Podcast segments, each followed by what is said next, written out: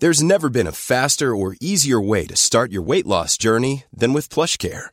PlushCare accepts most insurance plans and gives you online access to board-certified physicians who can prescribe FDA-approved weight loss medications like Wigovi and Zepbound for those who qualify. Take charge of your health and speak with a board-certified physician about a weight loss plan that's right for you. Get started today at plushcare.com slash weight loss. That's plushcare.com slash weight loss. plushcare.com slash weight loss.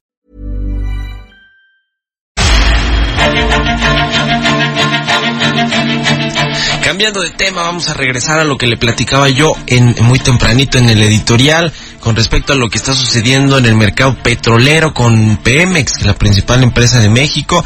Y de esto vamos a platicar con un experto en estos temas, con Eric Sánchez, analista de la consultora IHS Market y le decía experto en el sector petrolero y energético. ¿Cómo estás, mi querido Eric? Muy buenos días. ¿Qué tal, Mario? Buenos días. Gracias por invitarme de nuevo.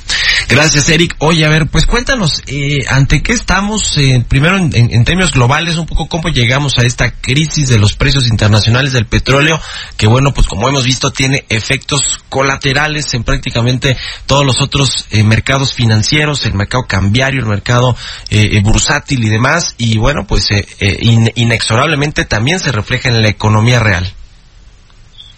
Eh, Bien, Mario, eh, seguro. Mira, es, es, una asociación de hechos de cuatro principales hitos eh, que vienen dándose. Eh, el primero de ellos, más o menos desde dos años atrás. Ya estamos hablando, hay un ambiente de a, ahora más que nunca evidente sobre oferta. Digo ahora más que nunca porque vamos a llegar en unos momentos seguros. después de ahí, ya hacia diciembre, enero de este año, tenemos un ajuste en políticas eh, del crudo con la entrada de las nuevas políticas de la Organización Marítima Internacional que comienzan a afectar ahora las decisiones de venta y compra del crudo, potenciando o priorizando más bien, perdón, los de mayor calidad. Es decir, los ligeros van primero y los crudos se comienzan a extender los gaps, los diferenciales entre estos. Después, entrado en, eh, desde diciembre comienza a ver los casos, pero en febrero se detona más fuerte el tema del coronavirus. Lo que hace es básicamente destruir la demanda. Se habla a hoy de ya más de 12% de la demanda del petróleo se ha colapsado y es lo que nos lleva al siguiente factor. En medio de esa turbulencia, uh, los miembros de la OPEP y los llamados NOPEC, o sea, los, los aliados asociados, eh, se llaman a reunirse para llegar a un acuerdo, recortar la producción y así buscar elevar los precios, pero no alcanzan un acuerdo, principalmente porque Rusia se resiste un poco a llevar a cortes y, bueno, es lo que nos tiene hoy en, en, estos, eh, eh, en este momento, otra vez en una caída hoy, porque lo que se ve es una reacción de Arabia Saudita ante la negativa de Rusia. ¿Cómo le pega a México directamente este asunto de la eh, volatilidad en los mercados internacionales, particularmente en el mercado petrolero, que el lunes tiró el precio de la mezcla mexicana, la que exportamos, eh, más de 30%, y bueno, pues eh, si bien se recuperó ayer 11%, una cosa así, pues sigue muy lejos de la, del objetivo que tiene el gobierno, la Secretaría de Hacienda, en cuanto al precio del barril de petróleo. ¿Cómo le pega a México y a la principal empresa de México que se llama Petróleos Mexicanos? Bien, eh, com comenzaría por la primera parte de lo que dices y sería decir, las ganancias que se dieron ayer eh, era un ciclo natural, que es un rebote después de una caída tan profunda, pero esas yo no las contaría. El día de hoy es muy seguro que las veamos de nuevo perdidas y además hay que considerar que esta turbulencia no es algo temporal, no es definitivamente algo de semanas, eh, hay análisis, aunque preliminares, que comienzan a, por, a poner la recuperación de o volver a tocar unos 50 dólares de aquí hacia el 2023. Esto va a durar. Después, ¿en qué es lo que afectan a México? Hay que eh, dividir. Esto no es un problema eh, de capitales, a México lo va a afectar en temas de flujo de efectivo. México afortunadamente tomó la muy prudente decisión de eh, a tiempo o no, aunque hayan sido caras o no, de adquirir coberturas y esto nos ayudará, pero hasta el final de año cuando México sepa el promedio anual del precio del petróleo. Mientras tanto, lo que tenemos que ver es las estrategias que el gobierno implementará y esperemos estas sean dinámicas como ya lo han hecho muchas petroleras, BP, Shell, Oxy, creo que fue de las más agresivas en eso. El gobierno de Estados Unidos están preparando todos los recortes, porque lo que tenemos que hacer ahorita es ahorrar, ¿no? Eh, y además ponderar y priorizar los proyectos que generen retornos a corto plazo y que tengan una alta rentabilidad. Ahora, eh, nosotros aquí en México tenemos un tema eh, importante de, la, con la política energética que cambió con la entrada de este nuevo gobierno. Eh, eh, está buscando que sea un poco más estatista, más nacionalista, más centralista y que Pemex y CFE tengan el control prácticamente de todo lo que se mueva en el sector energético, dejándole poco margen, poco espacio a la inversión privada. Ese era el discurso inicial. Ahora estamos de frente, Eric, a un anuncio de inversión privada en el sector energético que hay muchos jalones incluso en el gabinete, entre moderados y radicales para ver si se abre o no, qué se deja o no para la inversión privada.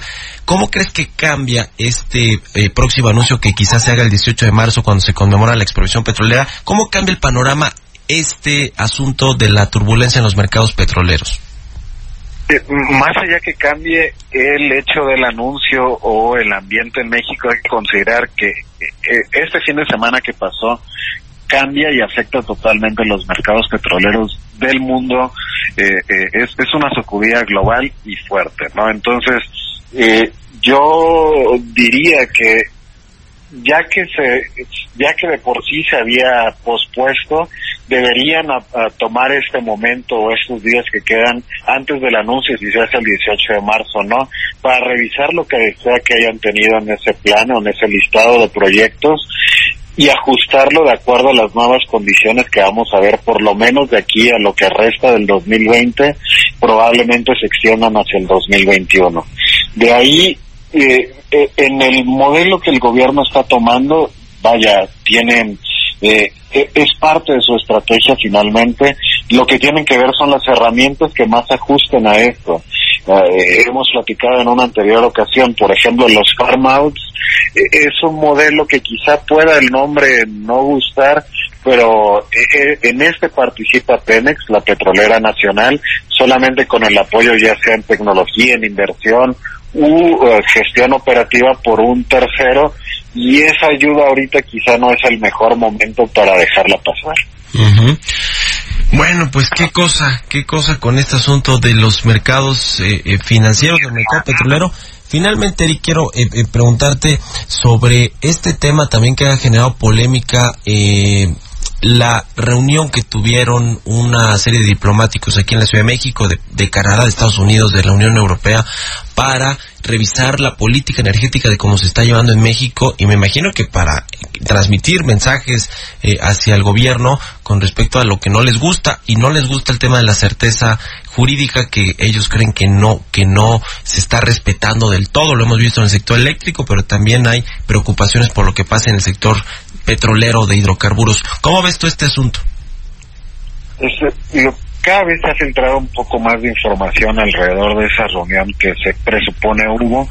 El, tema, bien lo dices, y me quedaré quizás en lo último, eh, eh, se habla de la certeza o certidumbre jurídica, por eso hasta donde se sabe, o se ha venido filtrando, la mayoría de los temas, incluso dicen 70% de la reunión fue sobre temas eléctricos y, y, es por eso, ¿no? A diferencia del sector hidrocarburos, donde más allá de los mensajes no ha sido afortunadamente, y eso lo aplaudo, tocado ninguno de los contratos vigentes o los proyectos asignados durante eh, las rondas. Eh, eh digo, más allá de los mensajes, los contratos siguen como van. No así ha sido en el sector eléctrico mexicano, ¿no? Donde se ha visto el tema, bueno, que tuvieron esos vaivenes alrededor de los gasoductos, el tema de las subastas y que si estas y la decisión de cancelarlas o no está más allá de las de las posiciones y, y capacidades de tener cuando influyó en eso y, y, es eso, creo, me centraría de nuevo certidumbre jurídica, que es lo que México debe garantizar para, en este caso, para las empresas y o países que eh, son, a través de los que son representados de otras, de otros destinos, ¿no? Bueno, pues muchas gracias, Eric, como siempre, por tomarnos la llamada aquí en Bitácora de Negocios. Estaremos eh, pues platicando, si nos permite, sobre cómo se va desarrollando este asunto de los precios internacionales del petróleo y sus efectos en México. Muchas gracias y muy buenos días. Muchas gracias. Buen día a todo, Victorio. Hasta luego. Síganlo también ahí en Twitter, Eric US Salas. Siempre interesantes los hilos y los posteos que hace este experto de la consultora IHS Market en el tema energético. Son las 6 de la mañana con 45 minutos. Historias empresariales. Bueno, ¿Cómo están reaccionando las empresas ante este brote y propagación del el coronavirus? Bueno, pues Huawei, usted conoce esta compañía, una de las más grandes de China, que está prácticamente en todo el mundo, pues lo está resolviendo con robots. El coronavirus no solo ha limitado los lotes de producción de Huawei, sino que también ha perjudicado a sus trabajadores. ¿Y qué está haciendo? Bueno, pues está poniendo a trabajar a los robots para evitar que se propaguen más estos casos de contagio de coronavirus. Vamos a escuchar esta pieza que nos preparó nuestra compañera Giovanna Torres. En uno de los puntos más críticos de la epidemia del coronavirus, Huawei anunció la apertura de una tienda atendida por robots que reemplaza al personal humano con el fin de contrarrestar la caída de las ventas en las zonas de Wuhan. Con un proyecto casi futurista, los clientes ingresan a una cabina aislada donde por medio de una pantalla táctil eligen de un catálogo celulares, relojes inteligentes o auriculares que posteriormente serán entregados por un brazo robótico que solo aguanta sujetar objetos de bajo peso. Finalmente, el pago se realiza por medio de Bluetooth sin el contacto con otras personas. La propuesta de Huawei es automatizar la compra en un espacio seguro, pues los negocios y tiendas no pueden operar de manera normal, de manera que China ha recurrido como nunca antes a las soluciones tecnológicas para frenar el brote de la enfermedad coches termómetro que patrullan las calles, aplicaciones móviles que informan si alguien cercano está contagiado, drones que fumigan las ciudades y recuerdan a las personas usar cubrebocas, además de plataformas en línea para que los estudiantes no pierdan días de clases en tiempos de cuarentena. Para Bitácora de Negocios, Giovanna Torres. Entrevista. 6 de la mañana con 47 minutos en tiempo de la Ciudad de México. Vamos a platicar ahora con el doctor Carlos Capistrán, economista en jefe para México y Canadá del área global, Research de Bank of America Securities, a quien me da mucho, mucho gusto saludar en la línea telefónica. Carlos, ¿cómo estás? Muy buenos días. Hola, ¿qué tal? Muy buenos días.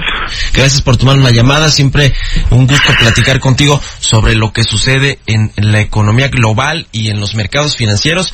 Y qué mejor momento eh, que ayer, que el, lunes negro que tuvimos, eh, derivado de este asunto de la turbulencia en, en los precios internacionales del petróleo. Danos un apunte, Carlos, eh, inicial de cómo estás viendo el panorama general. Hay quien dice que probablemente estamos encaminándonos a una recesión global. ¿Cómo la ves tú? Pues mira, efectivamente estamos teniendo eh, dos, dos choques fuertes a nivel global. El primero es el del virus eh, y ese es un choque que pues, está disminuido